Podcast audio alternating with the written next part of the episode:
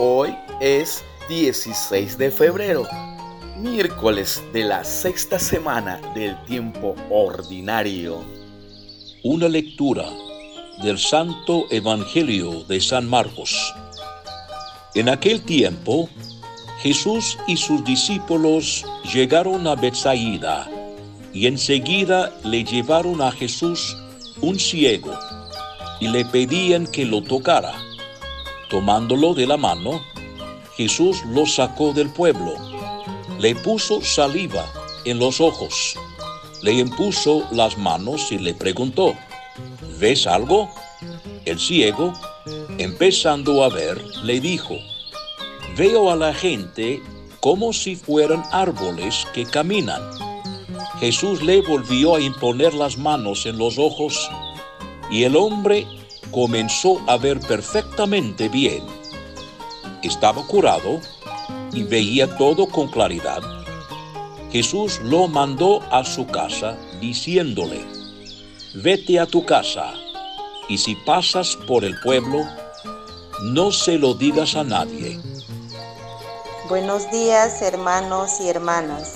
Desde Iquitos, Perú, al canto del gallo, Damos gracias a Dios por este nuevo día que empezamos y nos mantenemos siempre despiertos y atentos a su llamado. Hoy Dios se regocija y nosotros conocemos una mezcla asombrosa del bien y el dolor. Por el pecado y por diversos sufrimientos tenemos el sentimiento de estar en las tinieblas, ciegos apenas podemos probar el menor consuelo. Sin embargo, nuestra voluntad y la bondad de Dios abre los ojos de nuestro entendimiento, que a veces nos eleva y otras veces caemos. Lo importante es decir un sí a Dios, a pesar de lo que sentimos, para estar verdaderamente con Él, con toda nuestra mente, con toda nuestra fuerza, con toda nuestra alma y con todo nuestro corazón. Permanezcamos en esta disposición cada día de nuestra vida. Pregunta de reflexión. En tu caminar diario, ¿quisieras vivir la experiencia del ciego de Bethsaida? ¿Estás dispuesto a dejar tu tierra?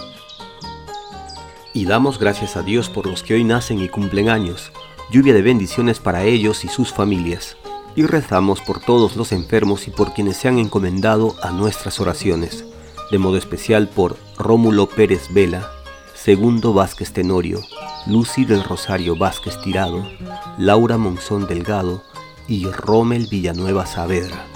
Que el Señor les conforte, les consuele y les sane.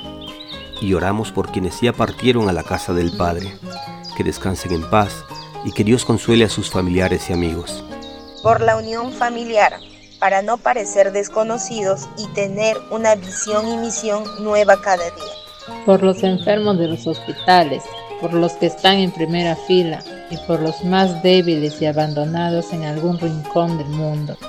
Por los docentes que cada vez se hace difícil encontrar un puesto de trabajo para que Dios ilumine su proyecto de aprendizaje en el lugar que le toca elaborar.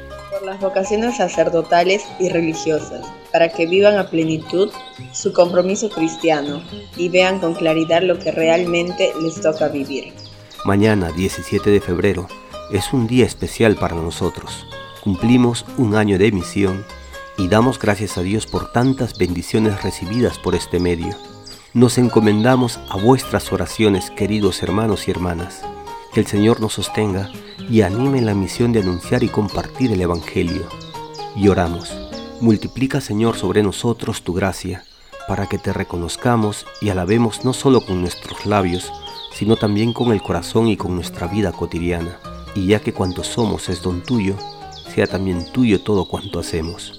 Amén y recibimos la bendición del Padre Richie Mercado, secretario de los Agustinos de la provincia de Chicago. Que el Señor los bendiga y los proteja. Haga brillar su rostro sobre ustedes y les otorgue su misericordia.